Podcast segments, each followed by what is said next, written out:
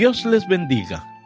Les habla el hermano Fernando Estrada de la Iglesia de Dios de la Profecía, desde Ciudad Juárez, Chihuahua, y deseamos que esta predicación sea de bendición para todos los que la escuchen. Les queremos decir que por un error involuntario, el domingo pasado, no felicitamos a Roberto Gamillo Estrada. Que Dios lo siga bendiciendo, cumpliendo muchos años más en compañía de toda su familia. Nuevamente, mil disculpas, bendiciones de parte de su abuelito. Salmo 138.8 Jehová cumplirá por mí. Tu misericordia, oh Jehová, es para siempre. No dejarás la obra de tus manos. Números 6, 24 al 26. Jehová te bendiga y te guarde. Haga resplandecer Jehová su rostro sobre ti y haya de ti misericordia. Jehová alce a ti su rostro y pongo en ti paz. Sofonías 3, 17, 18. Jehová en medio de ti, poderoso, él salvará gozarse sobre ti con alegría. Callará de amor, se regocijará sobre ti con cantar. Reuniré a los fastidiosos por causa del largo tiempo.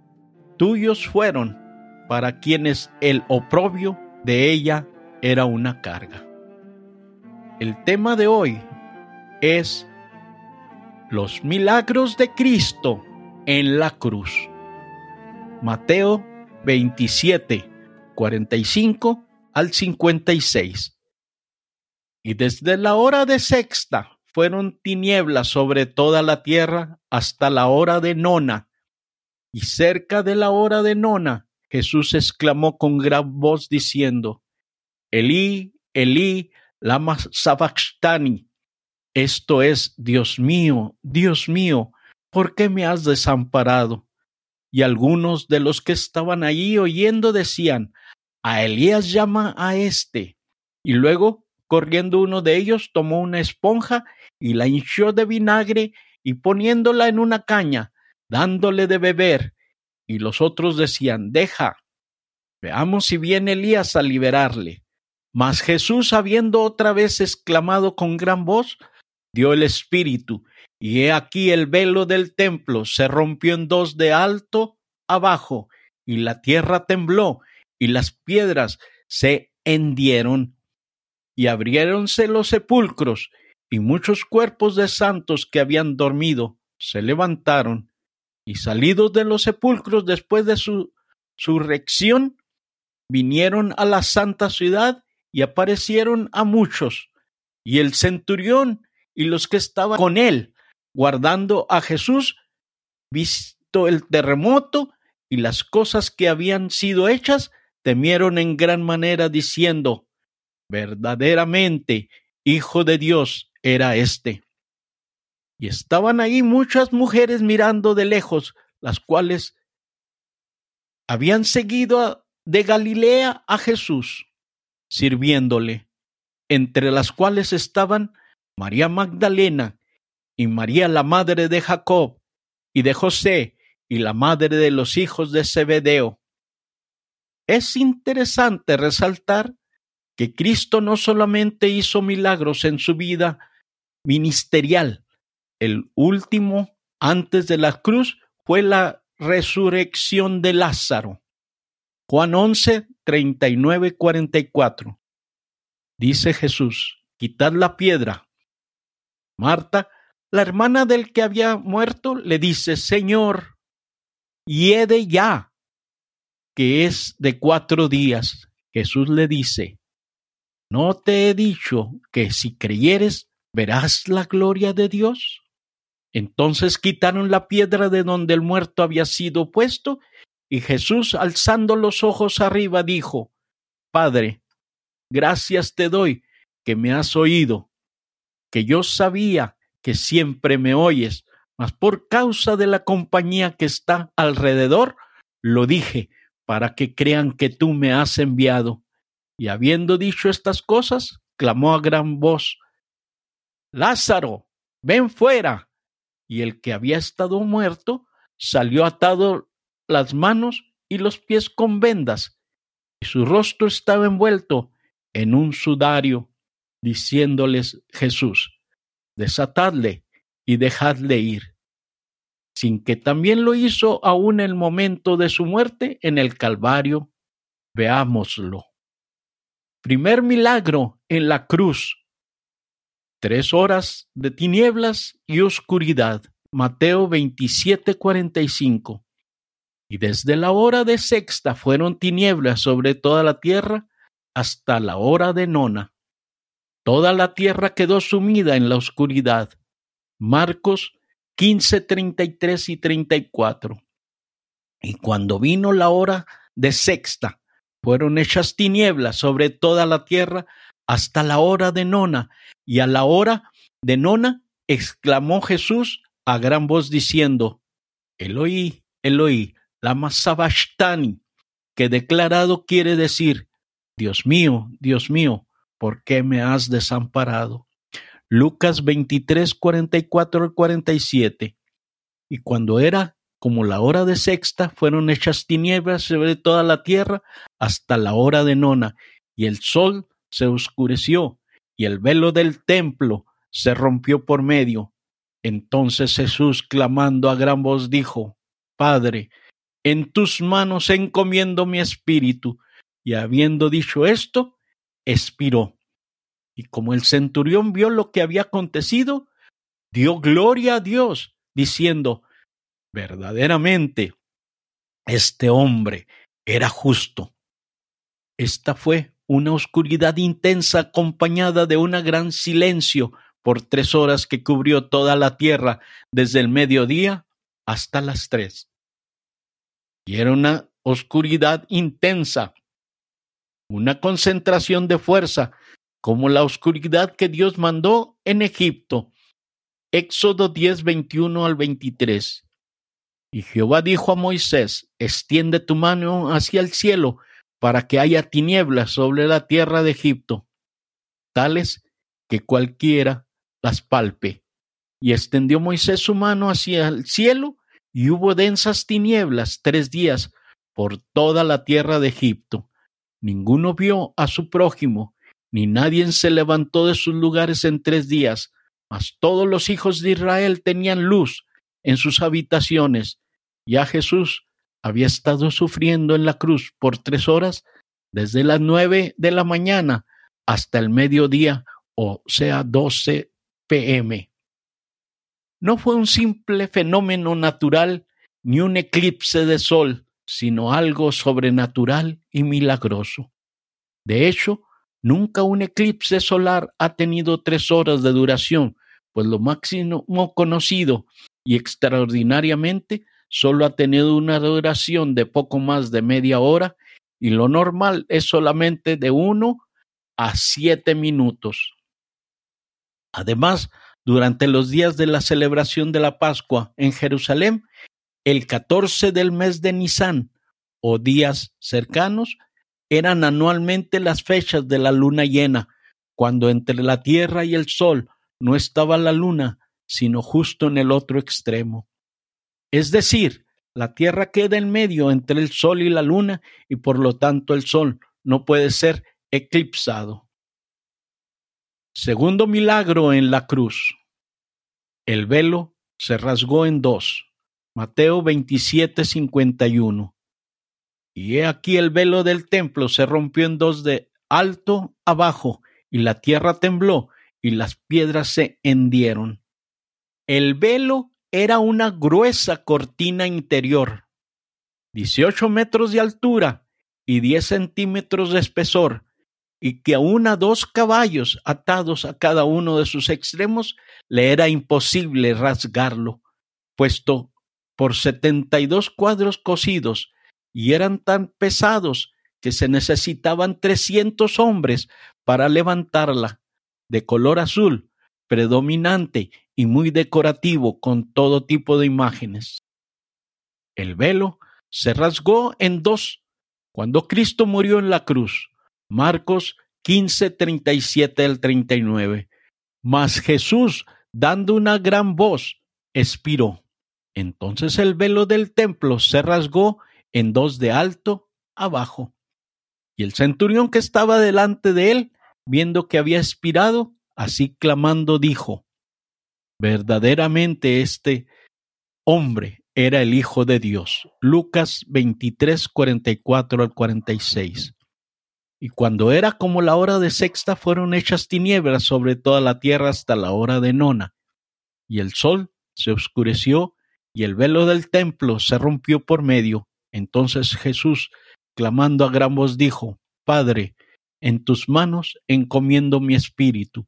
Y habiendo dicho esto, expiró y de arriba abajo.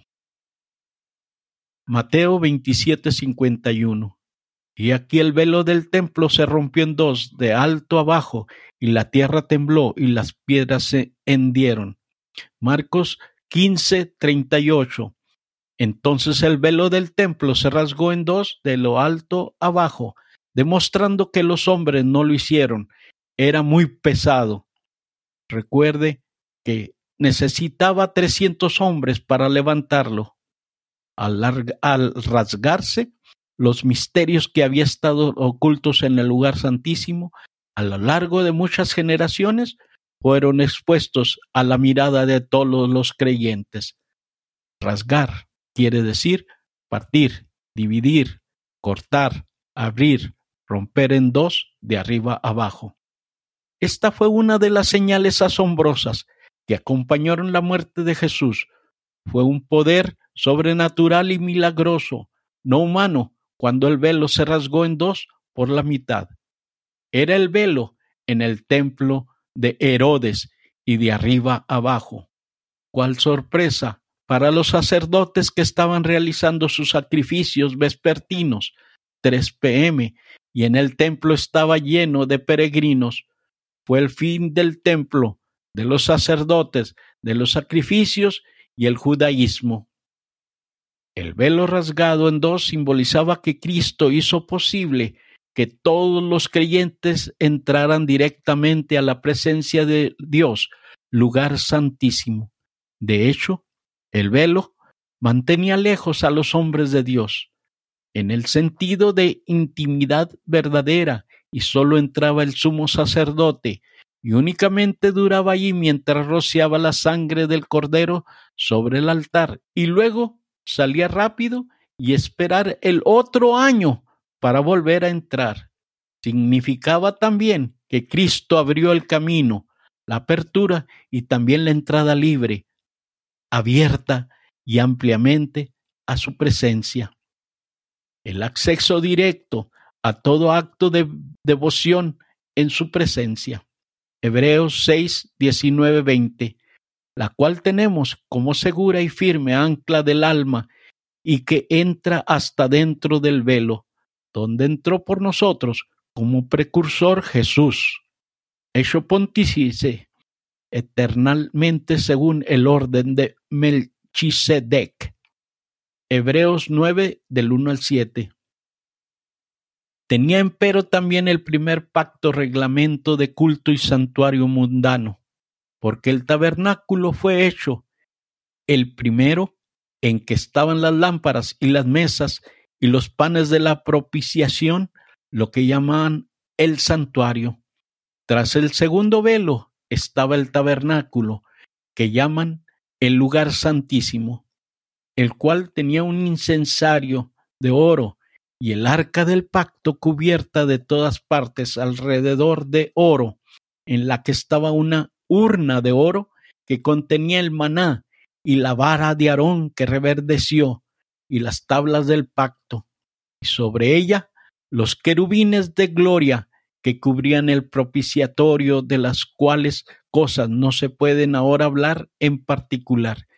Y estas cosas así ordenadas, en el primer tabernáculo siempre estaban los sacerdotes para hacer los oficios del culto, mas en el segundo Solo el pontífice, una vez en el año, no sin sangre, la cual ofrece por sí mismo y por los pecadores de ignorancia del pueblo. Analicemos lo que la Biblia enseña al respecto. Hebreos 10, 19, 20. Así que hermanos, teniendo libertad para entrar en el santuario por la sangre de Jesucristo, por el camino que Él nos consagró nuevo y vivo, por el velo, esto es por su carne. Efesios 2, 18. Que por Él los unos y los otros tenemos entrada por un mismo espíritu al Padre. Hebreos 9, 8 y 12, dando en esto a entender el Espíritu Santo que aún no estaba descubierto el camino para el santuario, entre tanto que el primer tabernáculo estuviese de pie. Y no por sangre de machos cabríos ni de becerros, mas por su propia sangre entró una sola vez en el santuario, habiendo obtenido eterna redención. Ahora debemos entrar a su presencia con corazón sincero y fe. Leamos Hebreos 4, 16, 10, 2 y 11, 6. Lleguémonos pues confiadamente al trono de la gracia para alcanzar misericordia y hallar gracia para el oportuno socorro. Hebreos 10, 22. Lleguémonos con corazón verdadero en plena certidumbre de fe, purificados los corazones de mala conciencia y lavados los cuerpos con agua limpia. Hebreos 11:6. Empero, sin fe es imposible agradar a Dios, porque es menester que el que a Dios se allega crea que le hay y que es galardonado de los que le buscan. Aprovechemos esta cobertura que tenemos de entrar a su presencia el lugar santísimo, todas las veces que queramos y cuando queramos, o sea, las veinticuatro horas, los siete días de la semana para nosotros. ¡Qué privilegio tenemos! Recuerde que antes solo lo hacía el sumo sacerdote y una vez al año. Lo importante que cada vez que vayamos a su presencia o al trono de la gracia, lo hagamos confiadamente como lo leímos anteriormente. Tercer milagro en la cruz. Tierra tembló, Mateos 27, 51. Y he aquí el velo del templo se rompió en dos de alto abajo, y la tierra tembló, y las piedras se hendieron. Fue un terrible y grande terremoto. Mateo 27, 54 y el centurión y los que estaban con él guardando a Jesús, visto el terremoto y las cosas que habían sido hechas, temieron en gran manera diciendo, verdaderamente Hijo de Dios era éste. Cuando Cristo murió, la misma tierra dio testimonio de su inocencia, del que así fue perseguido y contra la impiedad de los perseguidores. Él es el Rey de la tierra, observemos en la Biblia que cada vez que el Señor se manifiesta, temblaba la tierra. Por ejemplo, en Éxodo 19, 18, y todo el monte de Sinaí humeaba porque Jehová había descendido sobre él en fuego, y el humo de él subía como el humo de un horno, y todo el monte se estremeció en gran manera. Segunda de Samuel 22:8. La tierra se removió y tembló, los fundamentos de los cielos fueron movidos y se estremecieron porque él se airó. Primera Reyes 19, 11. Y él le dijo, sal fuera y ponte en el monte delante de Jehová. Y he aquí Jehová que pasaba y un grande y poderoso viento que rompía los montes y quebraba las peñas delante de Jehová. Mas Jehová no estaba en el viento, y tras el viento un terremoto, mas Jehová no estaba en el terremoto. Salmo 18, 7 y 77, 18. Y la tierra fue conmovida y tembló, y moviéronse los fundamentos de los montes, y se estremecieron porque se indignó él. Anduvo en derredor el sonido de tus truenos, los relámpagos alumbraron el mundo, estremecióse y tembló la tierra. Isaías 29, 6. De Jehová de los ejércitos serán visitados con truenos y con terremotos y con gran ruido, con torbellino y tempestad y llama de fuego consumidor. Jeremías 10:10. Mas Jehová Dios es la verdad. Él es Dios vivo y Rey eterno. A su ira tiembla la tierra y las gentes no pueden sufrir su saña. Jeremías 1:5. Los montes tiemblan de él y los collados se deslíen y la tierra se abraza a su presencia y el mundo y todos los que en él habitan. La inmovilidad fue sacudido por la muerte de Cristo. Cristo no tocó la tierra, él fue elevado sobre la tierra en el madero. Él moría, pero al hacer a un lado su poder, en el acto de la muerte, él hizo que la tierra bajo sus pies temblara.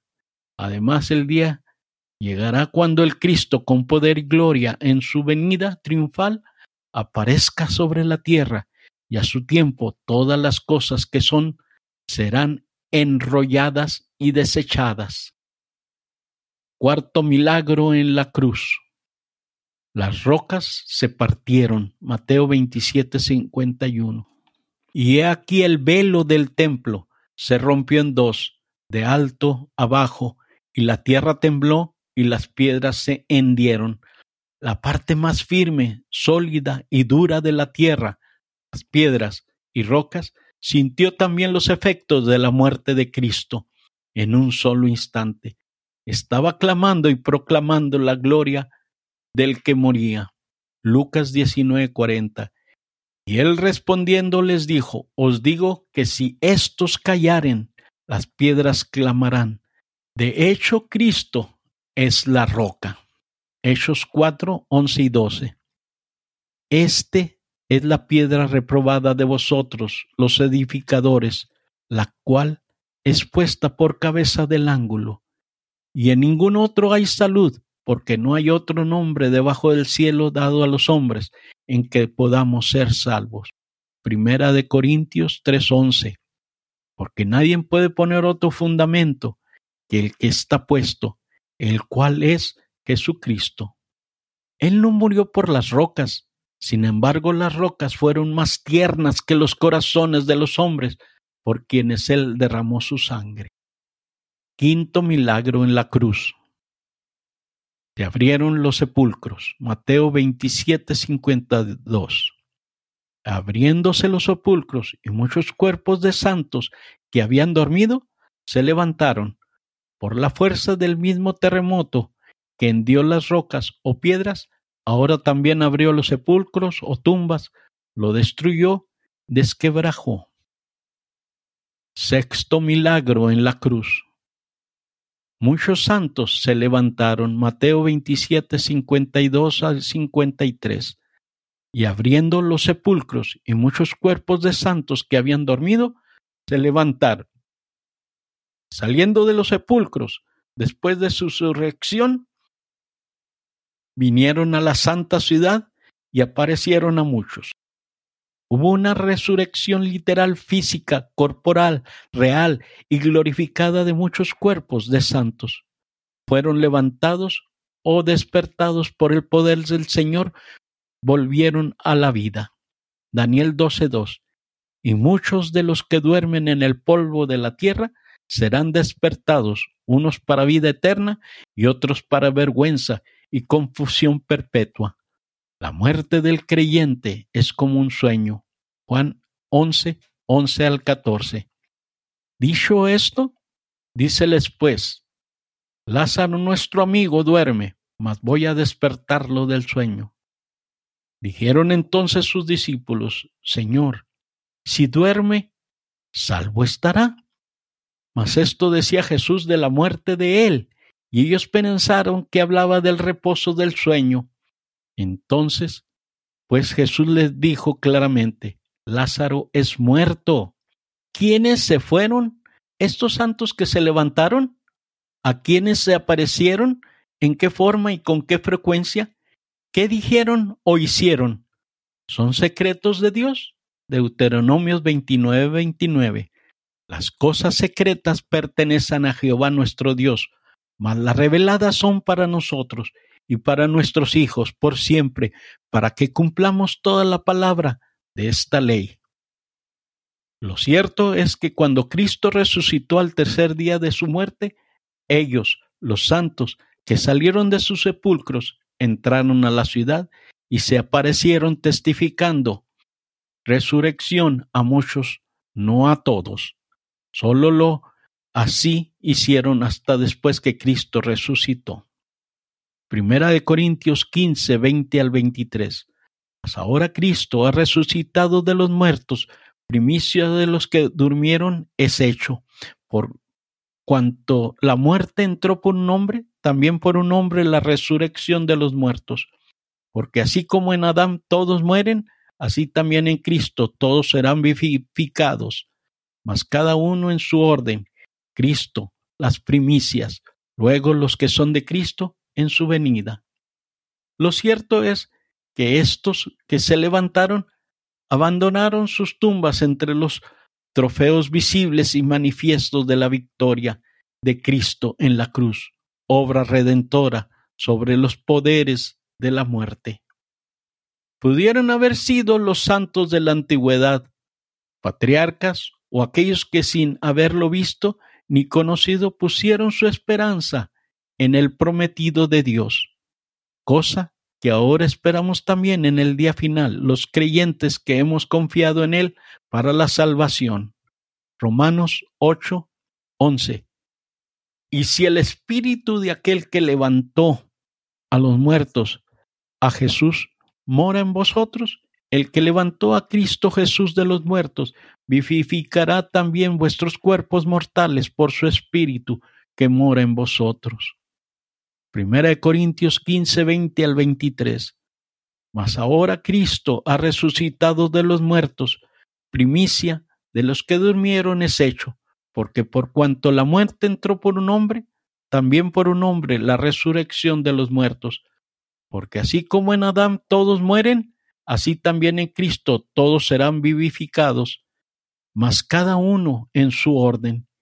Cristo las primicias, luego que son de Cristo en su venida. Primera de Corintios 15, 50 al 53.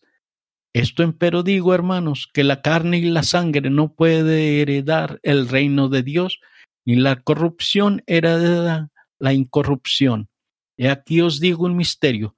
Todos ciertamente no dormiremos, mas todos seremos transformados. En un momento, en un abrir de ojo, a la final trompeta, porque será tocada la trompeta y los muertos serán levantados sin corrupción y nosotros seremos transformados, porque es menester que esto corruptible sea vestido de incorruptible y esto mortal sea vestido de inmortalidad. Primera Tesalonicenses 4, 16 y 17. Porque el mismo Señor, con aclamación, con voz de arcángel y con trompeta de Dios, descenderá del cielo, y los muertos en Cristo resucitarán primero. Luego nosotros, los que vivimos, los que quedamos juntamente con ellos, seremos arrebatados en las nubes a recibir al Señor en el aire, y así estaremos siempre con Él. Séptimo milagro en la cruz. Conversiones milagrosas. Mateo 27, 54. Tenemos primero la conversión salvadora del malhechor o ladrón. Lucas 23, 39 al 43. Y uno de los malhechores que estaba colgado le injuriaba diciendo, si tú eres el Cristo, sálvate a ti mismo y a nosotros. Y respondiendo el otro, respondióle diciendo, ¿ni aun tú temes a Dios estando en la misma condición? Y nosotros a la verdad justamente padecemos porque recibimos lo que merecieron nuestros hechos, mas éste ningún mal hizo. Y dijo a Jesús, acuérdate de mí cuando vinieres a tu reino. Entonces Jesús le dijo, de cierto te digo que hoy estarás conmigo en el paraíso. De hecho, el término paraíso es una palabra antigua persa que traduce como jardín y es sinónimo de cielo. Segunda de Corintios 12, 2 al 4. Conozco a un hombre en Cristo que hace 14 años, si en el cuerpo, no lo sé. Si fuera del cuerpo, no lo sé. Dios lo sabe. Fue arrebatado hasta el tercer cielo. Y conozco a tal hombre, si en el cuerpo o fuera del cuerpo, no lo sé. Dios lo sabe. Que fue arrebatado al paraíso, de donde oyó palabra secreta que el hombre no puede decir. También tenemos la conversión del centurión, o sea, quien estaba a cargo de cien soldados, y los que estaban con él custodiando a Jesús, todos dijeron, verdaderamente este era el Hijo de Dios. Mateo 27, 54. Y el centurión y los que estaban con él guardando a Jesús, visto el terremoto y las cosas que habían sido hechas, temieron en gran manera diciendo, verdaderamente Hijo de Dios era este. En caso específico del centurión, dio gloria a Dios y dijo, Lucas 23, 47. Y como el centurión vio lo que había acontecido, dio gloria a Dios, diciendo verdaderamente este hombre era justo. El centurión era el encargado de los soldados que arrestaron a Jesús el jueves por la noche. Lo más probable, y quienes se quedaron con Jesús para que no escapara o nadie se lo llevara, y estuvieron con él en los juicios políticos y religiosos que le hicieron a Cristo. Ellos habían sido los que se burlaron, escupieron y le pegaron. Ellos, los soldados, le habían arrojado la túnica vieja de un soldado como si hubiera ido una túnica real. Los mismos que le colocaron una caña en su mano centro y la corona espina en su cabeza. Todo este proceso de Cristo a la cruz fue visto y oído por estos soldados, y algunos de ellos lo clavaron en la cruz. Pudieron haber sido cuatro. Eran hombres inmisericordiosos y endurecidos y trataron al Señor como el peor de los malhechores. Echaron suerte para quedarse con la ropa de Jesús. Se sentaron a verlo morir como a los otros. Se escucharon todas las palabras que Cristo expresó desde la cruz, etc. Después ellos experimentan lo imposible e inesperado, algunos de los milagros de Cristo en el Calvario, la oscuridad, el terremoto, las rocas partidas. Es en este momento cuando los soldados y el centurión dicen, verdaderamente este era el Hijo de Dios. Mateo 27, 54. Tal vez se le habían oído del mismo Señor. Juan 19, 7 y verdaderamente este hombre era justo. Salmo 16:10, porque no dejarás mi alma en el sepulcro, ni permitirás que tu santo vea corrupción. Isaías 53:11, del trabajo de su alma verá y será saciado, con su conocimiento justificará a mi siervo, justo a muchos, y él llevará las iniquidades de, de ellos. Jeremías 23:5 He aquí, vienen los días, dice Jehová, y despertaré a David renuevo justo y reinará rey, el cual será dichoso y hará juicio y justicia en la tierra. Lucas 23:47.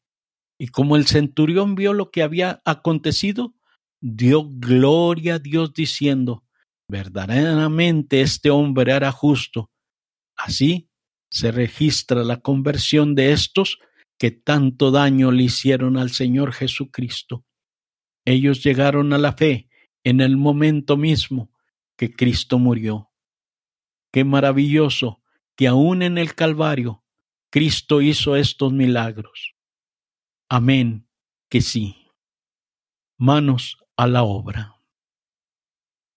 Le seguimos invitando a que nos continúen leyendo y escuchando en www.lavision.com.mx. Les queremos recordar que cada domingo escuchen un diferente mensaje y asimismo sigan leyendo nuestro blog.